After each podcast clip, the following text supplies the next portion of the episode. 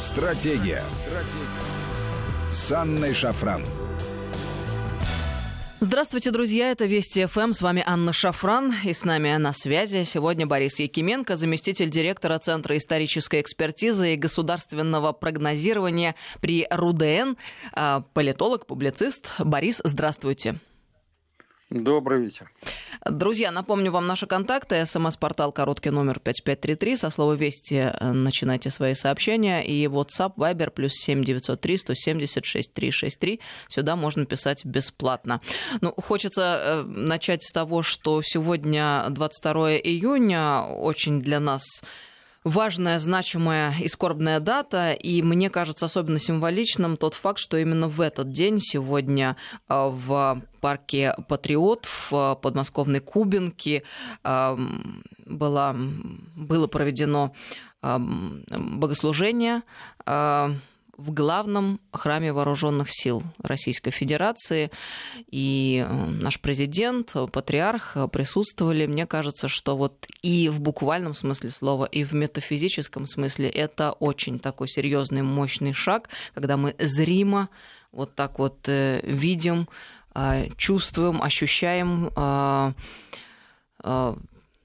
вот всю глубину э, сегодняшнего дня и особую важность э, для нас не только вот как для страны, но и для ощущения нас в геополитическом пространстве. Очень много было э, разных дискуссий вокруг храма вооруженных сил Российской Федерации, главного храма теперь. Но я рада, что они преодолены, что все-таки храм открылся, и в такую дату это случилось. Как считаете, вот насколько это важно для нас и а, можно ли это считать началом какой-то новой страницы нашей истории, что ли, Борис? В смысле, само 22 июня 41 или вообще 22 июня? ну вот э, богослужение в этом храме и тот, момент, тот а. факт, что это состоялось именно сегодня, именно в эту дату – но, собственно говоря, ведь сам храм создавался вот этот вот, да, как некий, некая сублимация памяти о нашей воинской славе в общем и целом. Поэтому там даже в каком-то, ну, вот э, нумерологическом измерении, да, этот э, храм своими пропорциями, количеством икон в иконостасе и так далее, он напоминает нам о самых значимых э, чертах наших побед, и особенно победы в Великой Отечественной войне.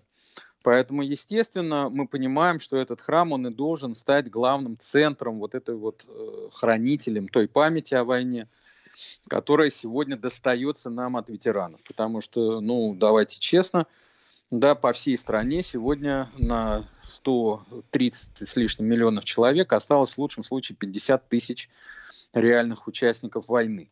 То есть пройдет еще несколько лет, и мы останемся без них. И поэтому сегодня особенно важно, особенно на фоне тех процессов, которые сегодня идут в Европе, э, сохранять и память, выработать те формы, в которых эта память может быть сохранена, и самое главное, может быть передаваема другим поколениям, потому что это действительно важнейший вопрос. Чем мы помним, как мы помним, что мы помним. Потому что я уже опрашивая своих студентов, обнаруживаю, что почти для половины из них война э, Великая Отечественная – она находится в одном ряду с Первой мировой войной, с войной 12 года, то есть уже событиями, с которыми они не ощущают личной внутренней связи. А, и поэтому для того, чтобы не было никаких эксцессов, конечно, это важно. Поэтому то, что именно сейчас появился этот храм, то, что там идут богослужения, и сегодня, по сути дела, ну, так сказать, храм начал свою жизнь с этого скорбного, трагического богослужения в этот день, это, конечно, действительно начало, на мой взгляд, новой формы памяти о войне, которая должна объединить всех нас. 5533 Вести, это наша самоспортал, и WhatsApp Viber плюс 7903 176 363. Сюда бесплатно можно писать. Борис, вот вы упомянули в этом контексте студентов а, своих. Ну и мне кажется, что на самом деле эти вопросы ведь очень взаимосвязаны. Вопросы истории и образования. И вот сегодня хотелось бы с вами об этом поговорить поподробнее. А, почему а, Высшая школа экономики, мы все часто и много слышим об этом высшем учебном заведении, традиционно традиционно считается оно, я так скажу, э, рассадником либерализма и в хорошем, и в плохом смысле слова. Да, Но да. неожиданно студенты именно этого учебного заведения, которое считается весьма продвинутым, элитным даже, выступили с ретроградных и консервативных позиций. О чем я? Студенты вышки пересылают друг другу ссылку на открытое письмо в котором очень подробно описывается ситуация, связанная с онлайн-обучением. А, очень грамотно, а, очень содержательно. Ну вот, например, образование, об обеспечении социальных связей. Образование в университете – это прежде всего живой диалог. Диалог между преподавателями студентами, между э, самими студентами. Именно живой диалог и дискуссия учат слушать другого, прислушиваться к его мнению, защищать свою позицию. Университет предоставляет возможность получить эти навыки на первых этапах становления человека человеком, обладающим способностью критически мыслить. А это фундамент для построения стабильного здорового общества. А дальше э, идет критика онлайн-формата, который не позволяет строить стабильную коммуникацию между преподавателями и студентами. Очень подробно описывается эта ситуация.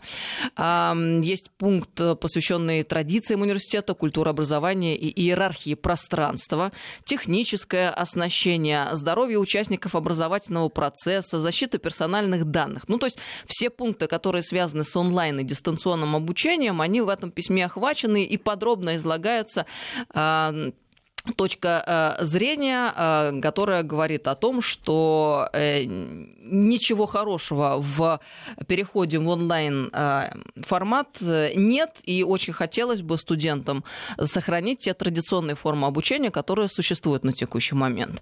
Вот понимаете, в чем парадокс?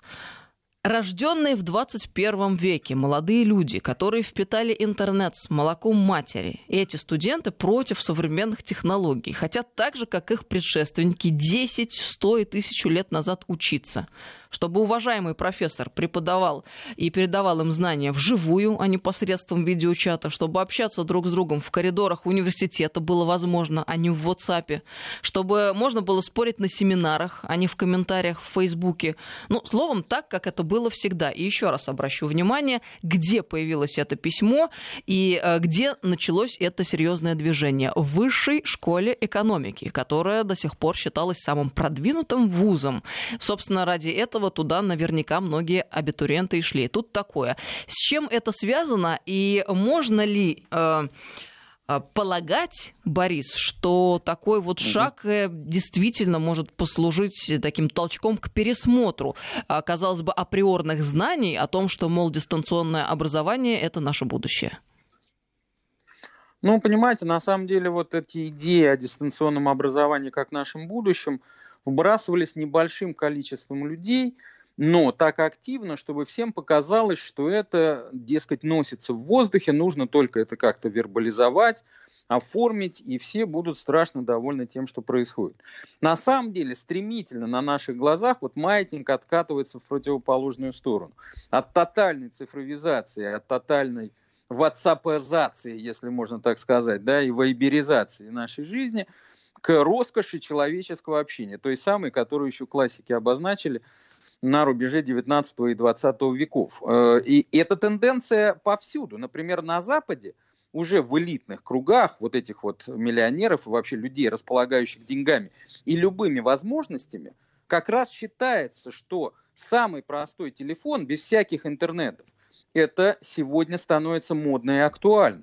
Как раз дети богатых родителей сегодня хвастаются не количеством часов, проведенных в интернете, а наоборот, количеством часов, когда телефон лежал где-то в стороне.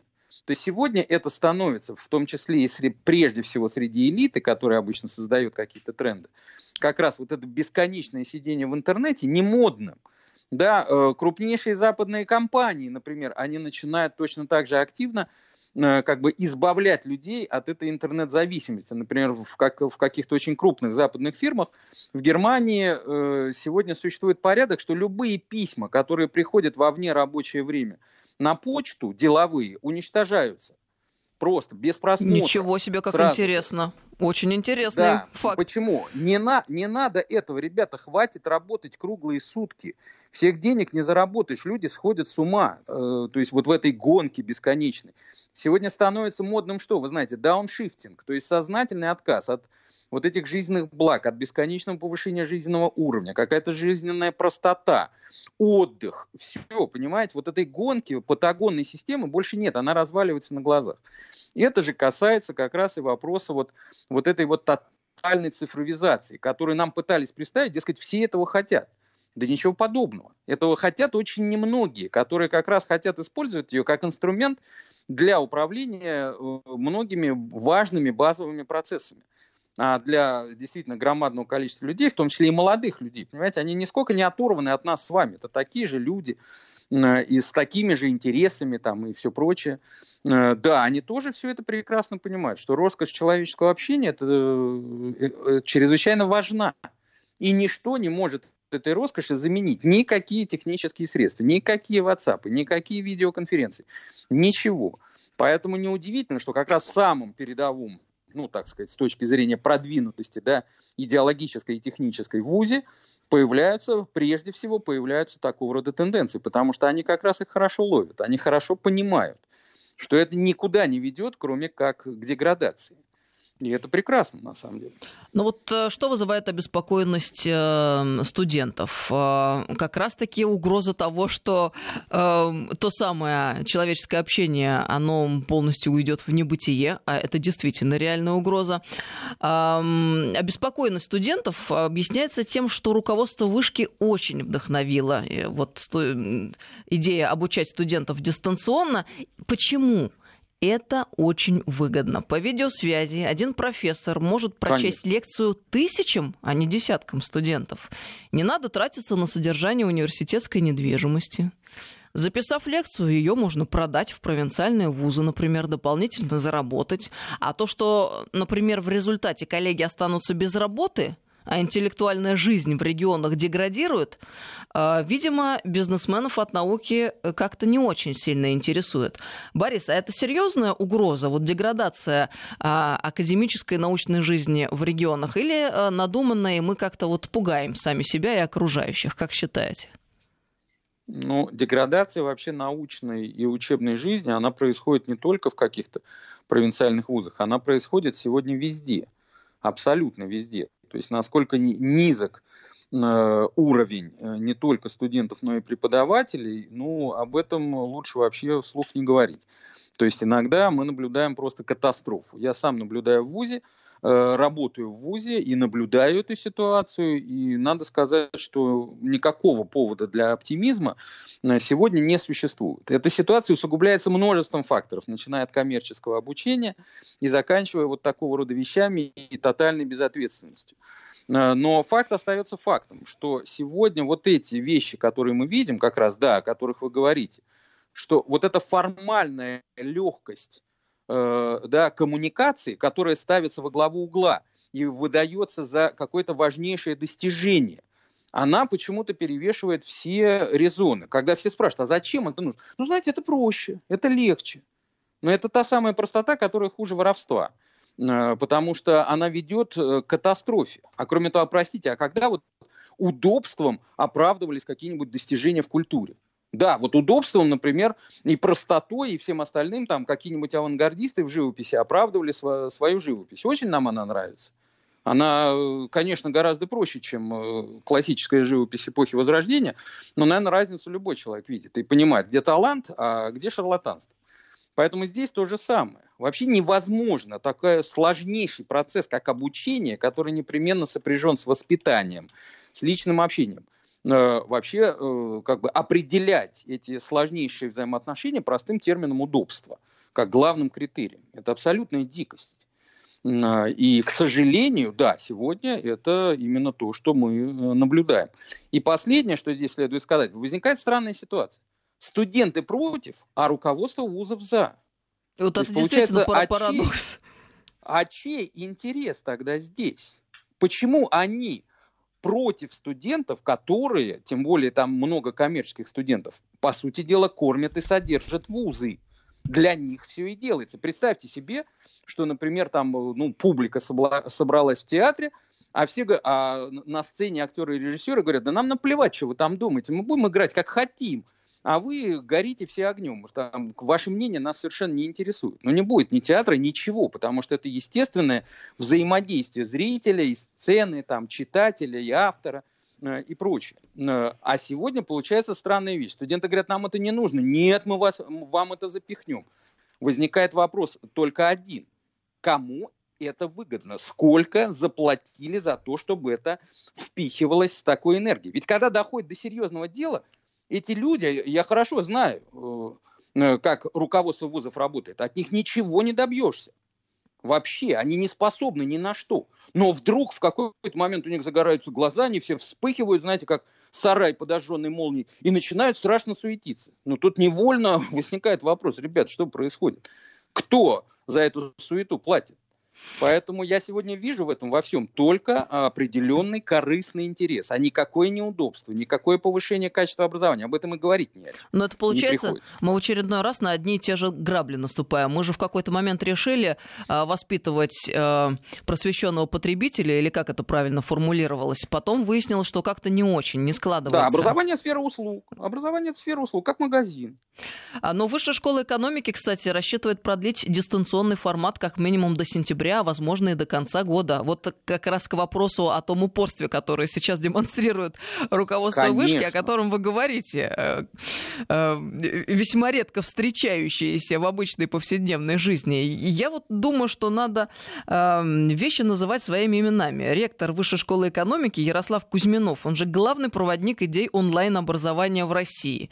И цель, судя Разумеется. по всему, э, застолбить здесь все участки, убить провинциальные вузы, сделать их просто площадками, которые за деньги будут покупать у высшей школы экономики э, онлайн-курсы по всем темам. Ну и э, давайте, наверное, э, этот человек, в частности, э, так или иначе является идеологом реформ, которые для нашего образования очень во многом убийственными являются. Никогда нигде не было встречено никакого сопротивления. А тут на тебе собственные студенты. Удивительно. И вот здесь, мне кажется, мы наблюдаем в очередной раз очень забавную и интересную вещь, которая вот разворачивается на протяжении последнего времени. Когда бумерангом прилетает тебе все то, что ты э, сеял вовне. Вот как в Америке прямо с протестами. Я предлагаю продолжить эту беседу чуть позже. После новостей через несколько минут Борис Якименко сегодня с нами на связи. Эм, политолог, публицист и зам директора Центра исторической экспертизы и государственного прогнозирования при РУДН. 553320 – это наш СМС-портал и WhatsApp Viber плюс 7903 176 363. Стратегия. Стратегия. С Анной Шафран. Здравствуйте, друзья. Мы продолжаем беседу с Борисом Якименко. С нами заместитель директора Центра исторической экспертизы и государственного прогнозирования при РУДН. 5533 Вести, СМС-портал, WhatsApp, Viber, плюс 7903 176 363. Сюда бесплатно можно писать. Борис, с нами на связи? Да-да, конечно. Продолжим с того момента, на котором остановились. Ну, вот такое ощущение, что и ректорат э, Высшей школы экономики, и ректор, собственно, Ярослав Кузьминов, как подарок судьбы восприняли карантин, э, который был использован как предлог для реализации давней мечты – внедрения дистанционного образования. Я напомню, для тех, кто к нам только что присоединился, студенты вышки взбунтовались против онлайн-образования. Э, ректорат Высшей школы экономики намерен уже, друзья, в ближайшее время, в следующем учебном году, целый ряд дисциплин перевести в онлайн. То есть не ввиду самоизоляции, не ввиду карантина, а в принципе, э, чтобы этот ряд дисциплин э, преподавался в онлайне. Ну и неожиданно это вызвало беспрецедентный для Высшей школы экономики протест студентов, которые вообще-то изначально ведь всегда считались адептами всего инновационного, что у нас присутствует и может присутствовать. Э, Минобр почему-то до сих пор молчит Министерство, Министерство образования. А почему, как полагаете, Борис? Ну, а потому что оттуда это все идет. С ними это все и согласовано. Ну а почему он э, молчит? Потому что он не хочет, он надеется, что это все рассосется. Они же все думали, что это просто так и будет. Они же все прекрасно, э, их отношение к студентам известно. что они, как, что они их не уважают и в грош не ставят. И поэтому они прекрасно понимают, никуда эти ребятки не денутся. Мы сейчас будем вводить то, что мы хотим э, делать, то мы будем делать. Они же воспринимают вообще образование и вузы как свою вотчину. Как э, раньше боярам в 16 веке давали города в кормление, да, а денег не платили.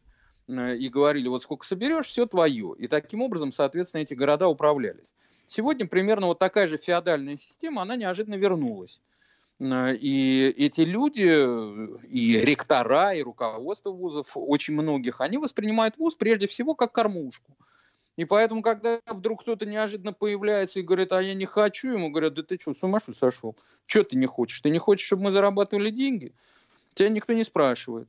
И поэтому, естественно, мы понимаем, что они надеялись, что действительно они сами себя сумели убедить, что это онлайн-образование всем нужно. А тут неожиданно, когда кто-то выходит и начинает ломать эти планы, ну что нужно сделать? Ну нужно помолчать, сделать вид, что ничего не происходит. Э, и э, дальше э, спокойно гнуть эту линию.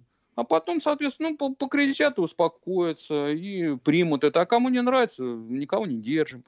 То есть мы же прекрасно понимаем, что самая катастрофа в том, что с этими людьми и мыслящими, и умными, молодыми никто ни в какой диалог вступать не собирается. Но и не только с молодыми мыслящими умными, э, которые являются студентами на текущий момент, но и вообще, в принципе, с представителями общественности, э, как бы это ни звучало, да, но вот э, люди обеспокоены после того, что мы пережили во время самоизоляции, стало ясно. А все эти прелести, которые нам расписывались так прекрасно в предыдущее время об онлайне и о том, что можно уйти в онлайн и наступит всеобщее счастье, они не соответствуют действительности, потому что нет этого качества. Более того, встает вопрос, извините меня, и по поводу здоровья. А что это так? Вот как-то все быстро забыли. Раньше нам рассказывали, что с гаджетами, девайсами, компьютерами а, более там 15 а, минут для детей это вредно в день. Там более часа тоже как-то вредно. Ну, то есть это было строго ограничено. А теперь вдруг выяснилось, нормально, можно сутками сидеть за экраном э, компьютеров, и все в порядке. То есть вообще куда-то в песок ушел этот вопрос. Как так? Да, ну почему-то я не удивлен. Да, потому что поняли, да, что за этим вопросом у многих людей будущее. И поэтому тут же, конечно, об этом обо всем забыли.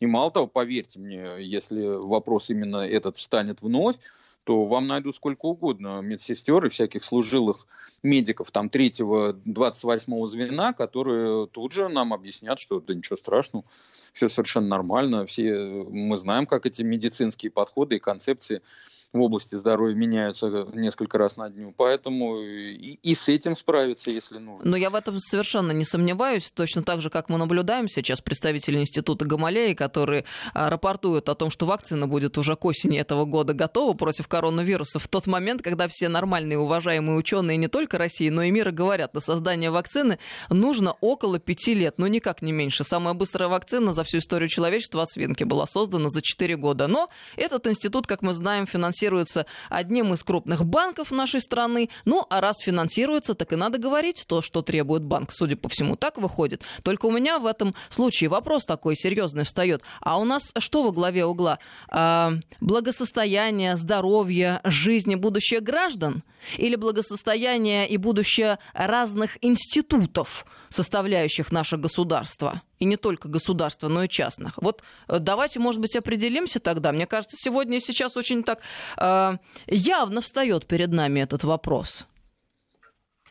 Э, он действительно встает, э, очень актуально встает. Здесь я вспоминаю одного французского интеллектуала, который говорил, и за ним потом Сергей Аверинцев – как раз э, повторял это высказывание, поддерживал его активно, что самое отвратительное слово, которым можно оправдать любое преступление сегодня, это эффективность.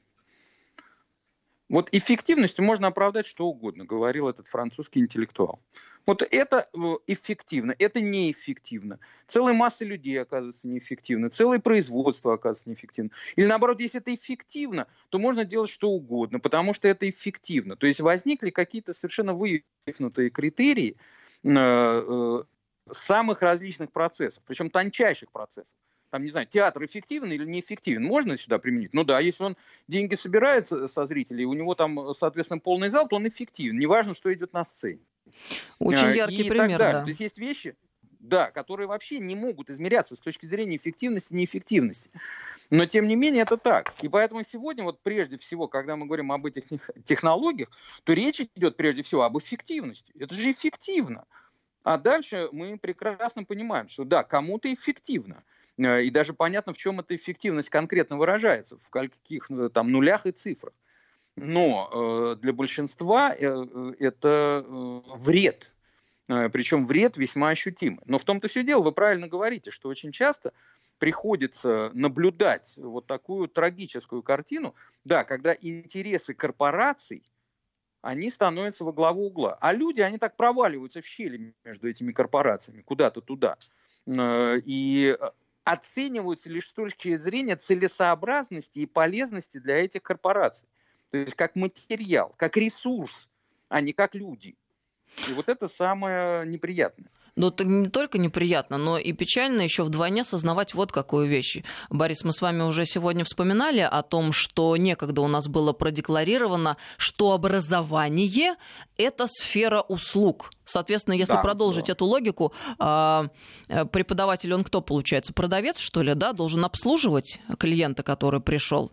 И где тогда вообще э, воспитание? Где воспитанию место всей этой системе? Ладно, хорошо, проехали, еще не преодолели, хотя бы осознали. Но теперь у нас не успели с одним справиться, второе появилось, дистанционное образование как абсолют и как счастье, которого все ждали. Студенты говорят, нет, так учиться невозможно, школьники говорят, нет, а, нет э, вообще э, ни одной причины, по которой нужно было бы это все мультиплицировать дальше, но почему-то у нас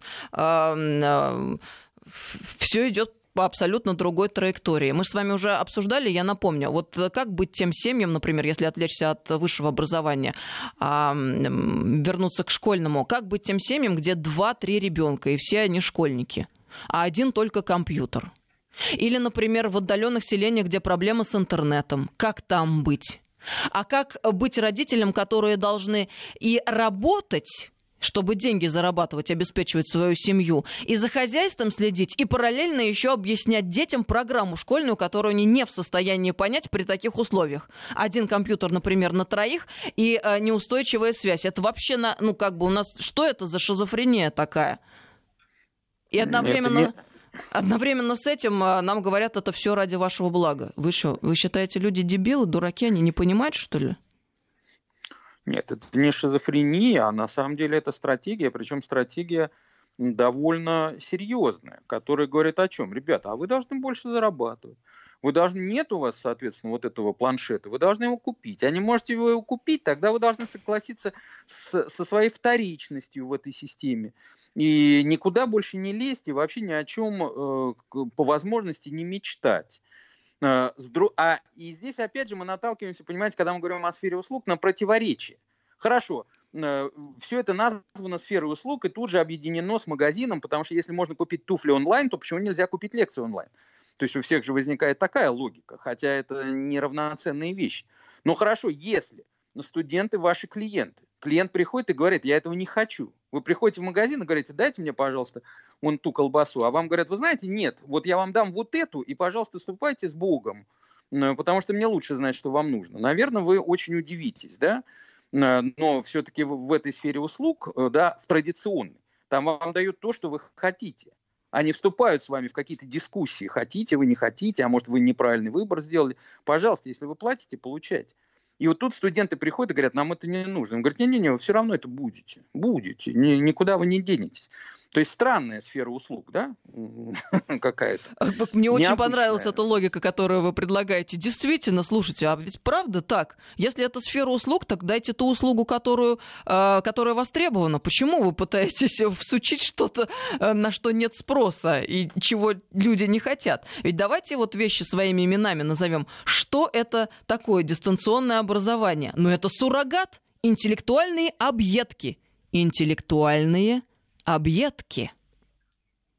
Это да, именно совершенно. так и никак иначе. Это лекция, которая записана однажды, а потом воспроизведена в тысячах вузах по всей стране. Вот же тот идеал, к которому они идут.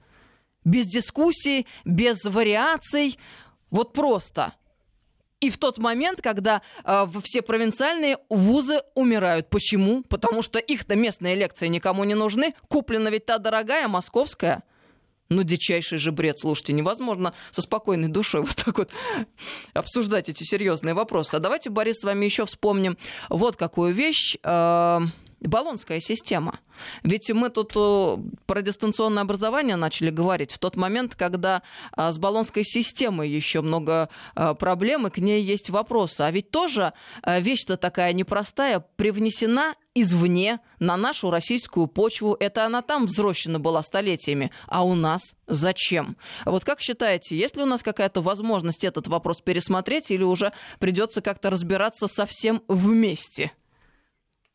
А, вы знаете, я-то с этим очень хорошо знаком, потому что я, к несчастью, работаю в рамках баллонской системы. Вернее, то, что ей считается. Это такой, знаете, уездный вариант, то, что мы с вами наблюдаем, да, сильно поправленный на российскую действительность.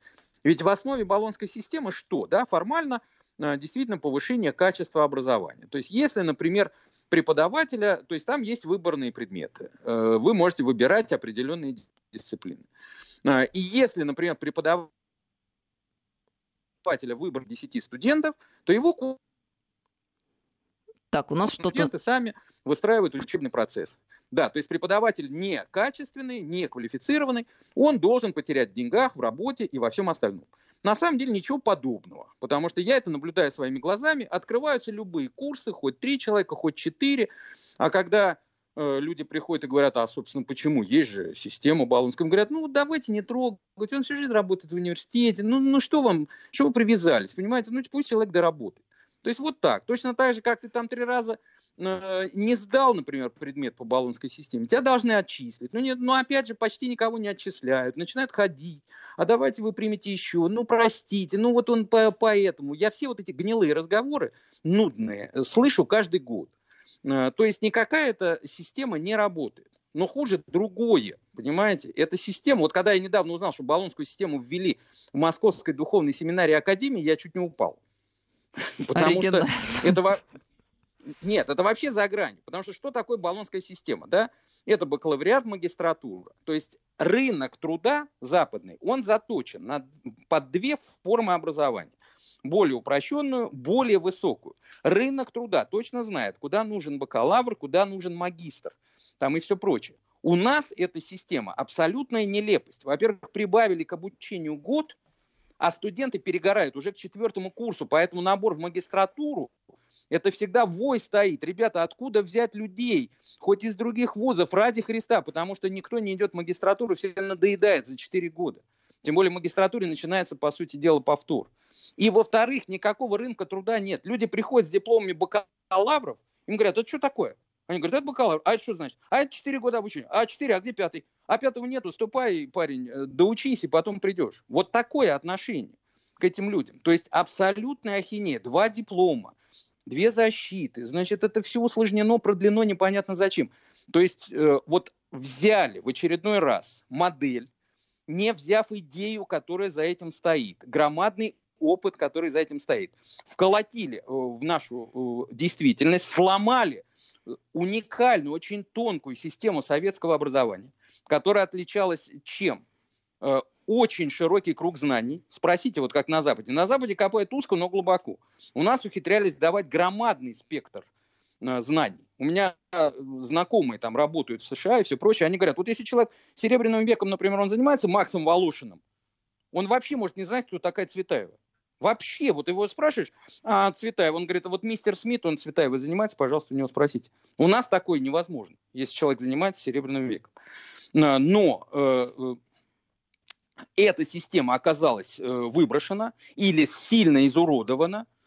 Вместо нее появилась вот это вот, вот какой-то валяпюк, который так и не прижился, и приходится его постоянно подкармливать. И в результате мы видим, что случилось с образованием. Вот что такое баллонская система. Я всегда выступал как самым последовательным противником баллонской системы.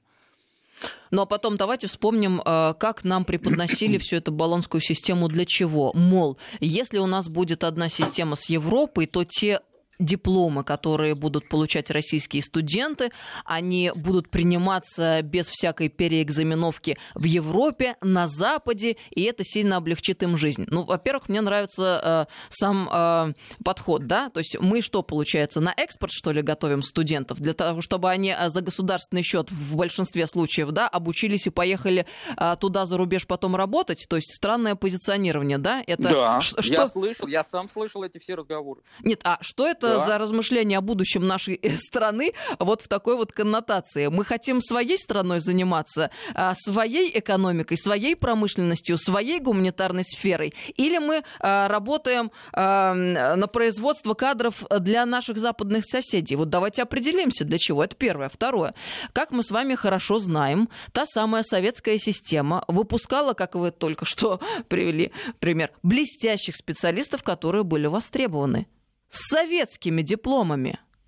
И никаких, в общем-то, проблем с трудоустройством там, если эти специалисты действительно были нужны, не возникало. А теперь у нас что? Теперь у нас выходит, что э, качество образования сильно упало, дипломы как бы стали европейскими, но мне очень хочется посмотреть, где это там с ними начали вдруг э, активно принимать людей. И вот что мы получили-то? Цель-то какая? Мы добились чего и чего хотим? А чего мы добились?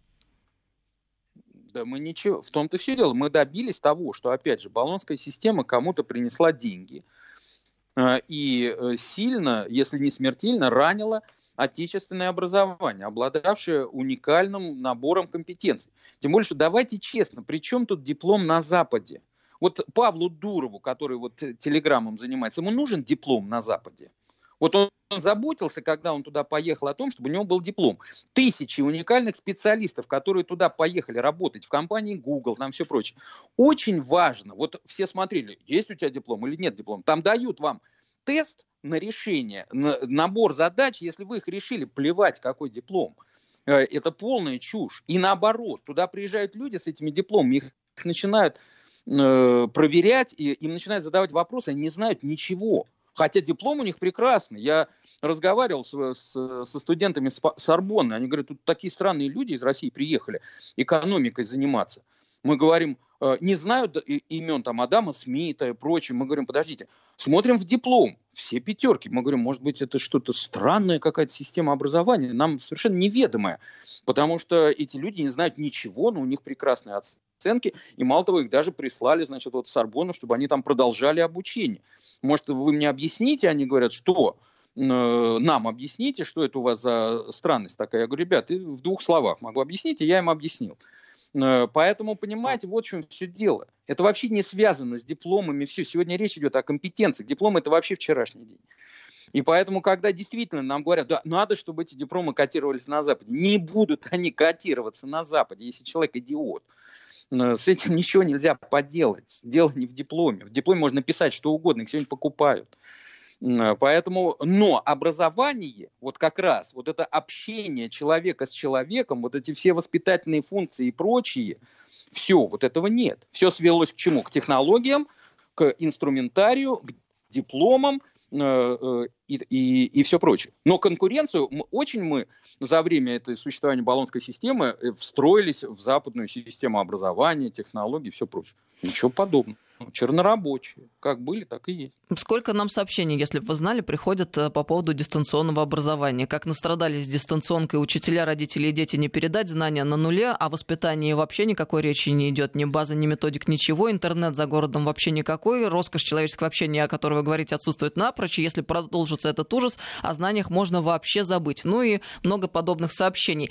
А, спасибо вам большое за эту беседу. С нами сегодня был Борис Якименко, заместитель директора Центра исторической экспертизы и государственного прогнозирования при РУДН. Борис, хочется надеяться, все эти разговоры не впустую пройдут. А для чего? Для того, чтобы мы вовремя осознали ложность и ошибочность пути и сделали правильные выводы.